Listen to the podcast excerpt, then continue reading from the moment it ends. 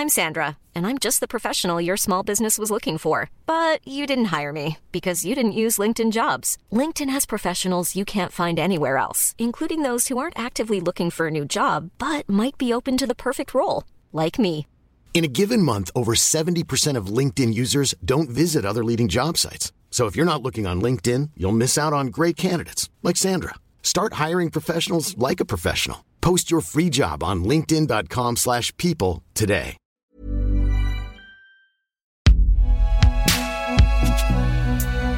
Binge audio. 5, 4, 3, 2, 1, 0. Depuis quelques années maintenant, le monde de la fiction s'est pris de passion pour les récits autour des vies hautes en couleur des narcotrafiquants, qu'ils soient mexicains ou colombiens. Un monde où, sans grande surprise, ce sont les hommes qui règnent en maître, les femmes étant réduites à des rôles de figuration, de faire-valoir ou de victimes collatérales des agissements des narcos. Ceci étant dit, il y a évidemment des exceptions. Parmi elles, Griselda Blanco, la reine de la coca, une narcotrafiquante colombienne dont Netflix vient de mettre en scène la vie dans une mini-série.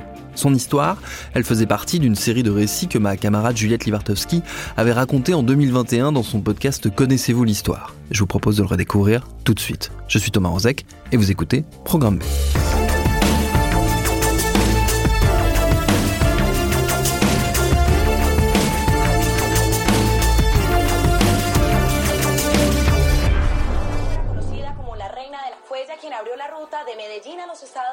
Certains passages de ce récit peuvent heurter la sensibilité des plus jeunes. De los 70. En el 2004 fue deportada a Colombia y vivía en el barrio El Poblado. Le 3 septembre 2012, Cuatro hijos se sabe que dos fueron une vieille dame de 69 ans sort d'une boucherie en plein cœur de Medellín. À peine a-t-elle le temps de mettre un pied dehors qu'elle est abattue de deux balles dans la tête par des tueurs à gages. Ça faisait longtemps qu'on la pistait. Cette vieille dame, beaucoup la voulaient morte. Car ce n'était pas n'importe qui cette femme. C'était la reine de la coca, la femme à abattre.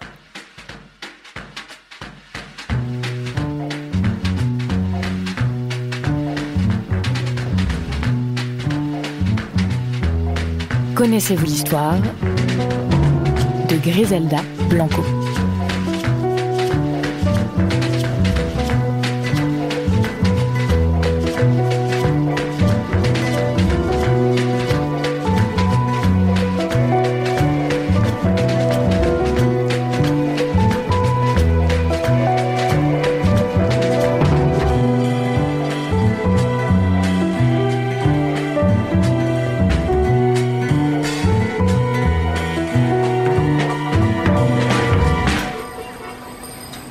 Griselda naît à Carthagène, en Colombie, en 1943. À l'âge de 3 ans, elle déménage avec sa mère dans le quartier de la Trinidad, à Medellín. C'est un quartier pauvre, peuplé en grande partie de travailleurs immigrés des Caraïbes et de maisons closes. Griselda grandit en pleine violencia, c'est-à-dire en pleine guerre civile. Une période qui dure 12 ans et qui commence quand elle n'en a que 5. Et on peut s'inventer autant d'images qu'on veut, la réalité est toujours plus terrible que dans nos esprits. Cette guerre civile, ce sont des incendies, des villages rasés, des viols, des tortures, qui provoquent la mort de 200 000 à 300 000 Colombiens, femmes et enfants compris, et le traumatisme de toute une population. Ceux qui le peuvent s'enfuient pour sauver leur peau. Quant à Griselda et sa famille, ils n'ont pas d'autre choix que de rester dans ce climat de misère et de violence. Et forcément, ça marque.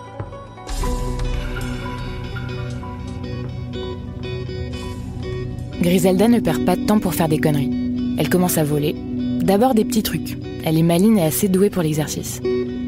Puis, sans doute avec une certaine force de persuasion et un caractère effrayant, elle réunit autour d'elle tout un groupe d'apprentis bandits. Les petits délits ne durent qu'un temps.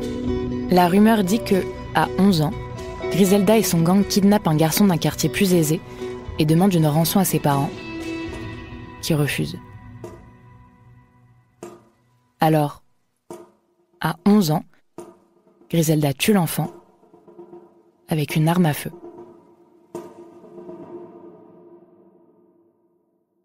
Deux ans plus tard, Griselda rencontre son premier mari Carlos tandis qu'elle fait des passes. Carlos, c'est un gars connu dans la ville qu'on sollicite pour avoir de faux documents d'identité. À l'âge de 14 ans, elle part avec lui, se marie et accouche de trois enfants Dixon, Hubert et Osvaldo. Griselda l'aide dans son entreprise de faux et de contrebande jusqu'à ce qu'il divorce à la fin des années 60. Début 70, Carlos meurt soudainement d'une hépatite. Enfin, c'est ce qu'elle dit. Parce que pour beaucoup, ce serait Griselda qui serait à l'origine de cet assassinat.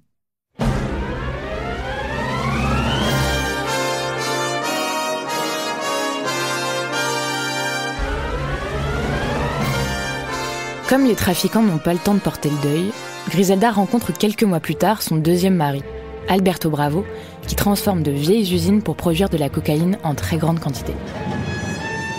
À cette époque, la consommation est certes interdite, mais les autorités colombiennes se soucient plus du trafic de marijuana que de poudre blanche. Et aux États-Unis, c'est plutôt l'héroïne qui attire toute l'attention. Voilà qui est parfait pour les trafiquants de coke colombiens qui ont le champ libre pour capitaliser à fond sur le marché américain. Griselda commence comme mule. Elle prend du galon jusqu'à diriger avec son mari le cartel comme de vrais chefs d'entreprise. Une armée de 600 personnes travaille pour eux. Le couple est le premier à exporter la cocaïne colombienne directement aux US. Et leur mécanisme est extrêmement bien huilé. Pour plus de discrétion, les mules que Griselda engage sont principalement des femmes. Elles prennent l'avion avec la drogue, reviennent avec l'argent et recommencent. Le tout sans jamais se faire gauler.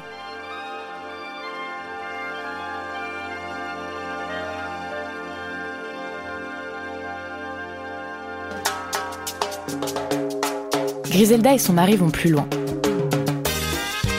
Ils ouvrent un magasin de lingerie dans le Queens à New York et se présentent comme des importateurs de vêtements. Ce n'est pas complètement faux, parce qu'à 3000 km de là, à Medellin, des tailleurs leur fabriquent bien des sous-vêtements, oui, mais pas pour développer l'industrie textile. Plutôt pour cacher de la drogue, partout où c'est possible. Dans les poches, les gaines ou dans les soutiens-gorge. Dans le milieu, Griselda commence à se faire un nom. On la surnomme la Madrina, pour la marraine, en référence au film Le Parrain de Coppola qui vient tout juste de sortir et que Griselda a vu et beaucoup aimé. hors du milieu aussi, on apprend à la connaître. Les enquêteurs commencent à s'intéresser aux actions du couple et lancent l'opération Banshee pour les arrêter. Mais Griselda et Alberto, ayant sûrement eu vent de cette opération, se montrent plus discrets. Et de toute façon, le trafic roule tout seul. Ils n'ont même plus besoin de mules pour transporter leur drogue, ce sont carrément les femmes pilotes qui transportent par avion des centaines et des centaines de kilos de cocaïne vers les États-Unis. Ils gagnent des millions d'euros tous les mois. Des mandats d'arrêt sont publiés. Environ 150 personnes connectées à ce cartel sont arrêtées.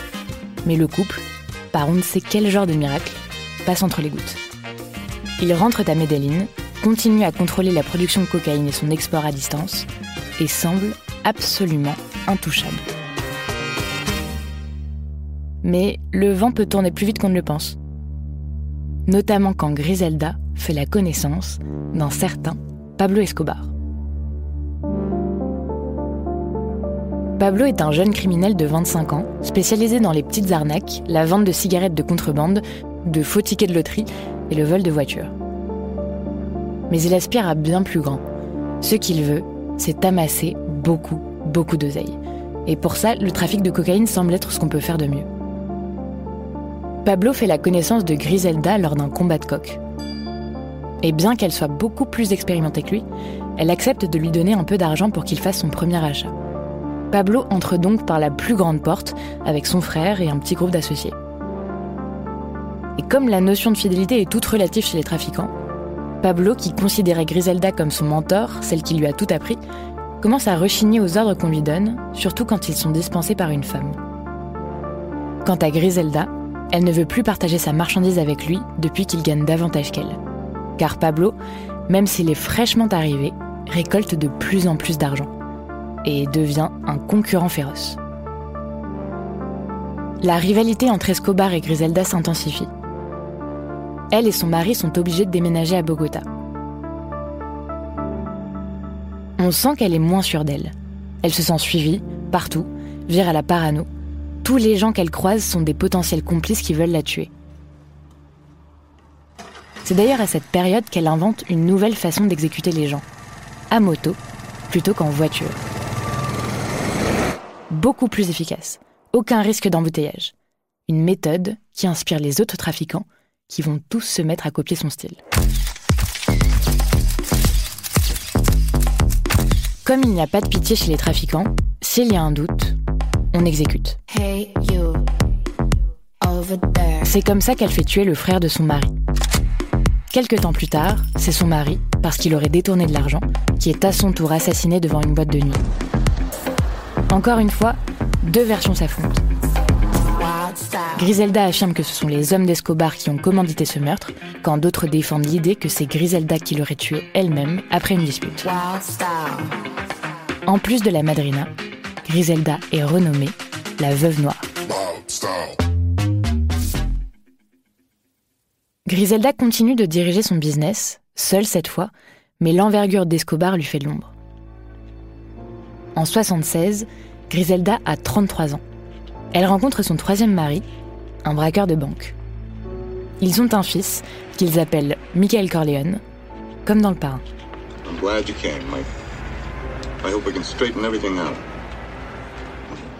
En 1978, Griselda est sérieusement recherchée.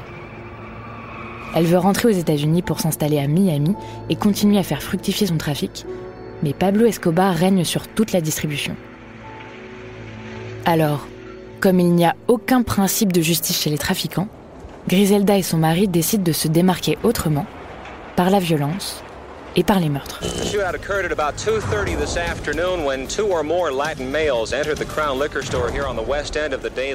Nous assassinons, non pour l'argent, mais pour dire voilà ce dont nous sommes capables. C'était la première fois qu'une fusillade se produisait en plein jour, dans un lieu public. Par la suite, c'est devenu monnaie courante. Ça a été le début d'une guerre, la guerre de la cocaïne. En 1979, la compétition entre les gangs colombiens et cubains pour avoir le monopole du marché est impitoyable.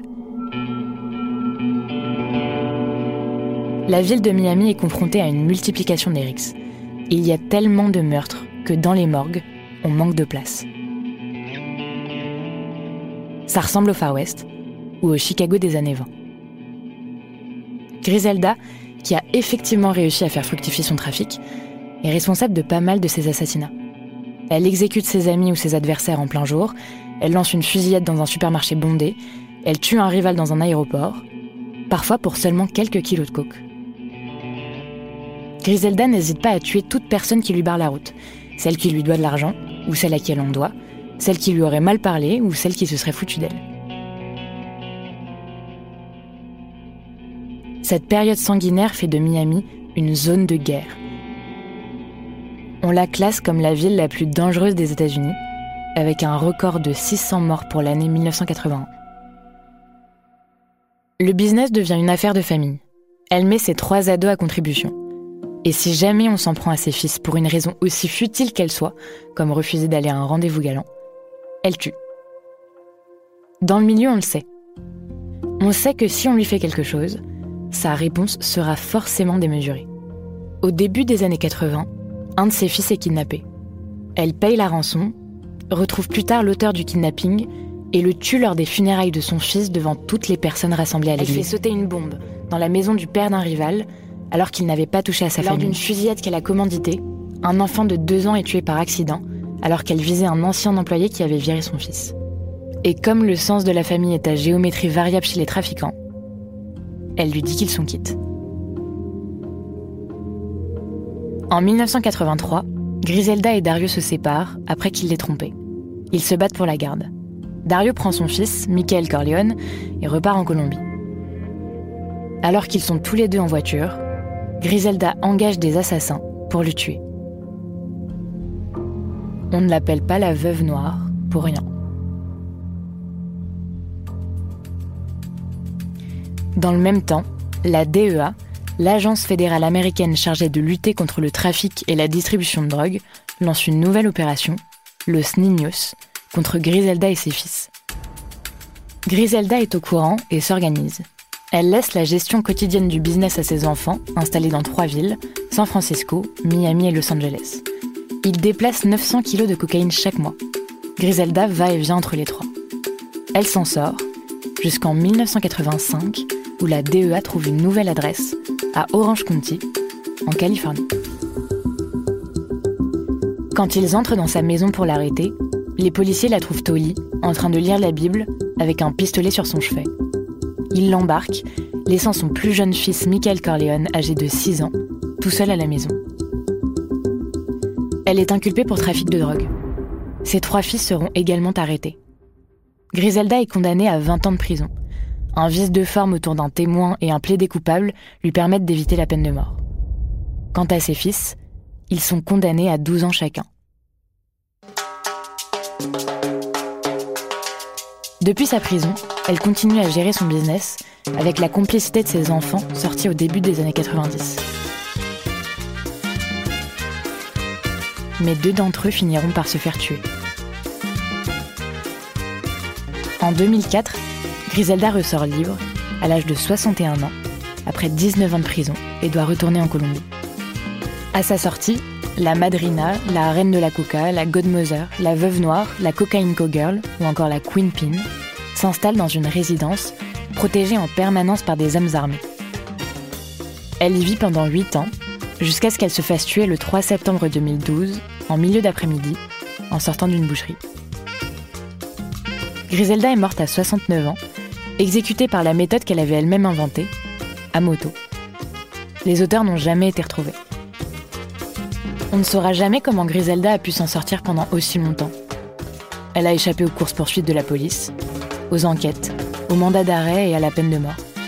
Elle a même survécu à Pablo Escobar, décédé en 1993. Non. La seule chose qu'on sait, c'est que celle qui a régné sur le trafic de cocaïne pendant toutes ces années a détruit des centaines et des centaines de familles. Que les milliards de dollars qu'elle a engrangés ont été faits sur des montagnes de cadavres et que toutes ces familles endeuillées n'ont pu que subir, impuissantes, la soif de pouvoir d'une criminelle sans foi ni loi.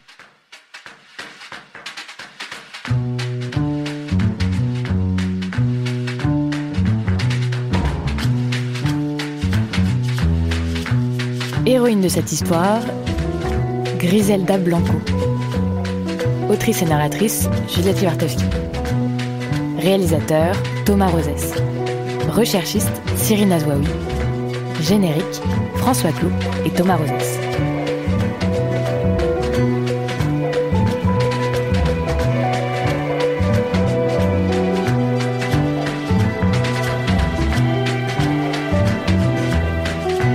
Connaissez-vous l'histoire? Car l'histoire, c'est nous.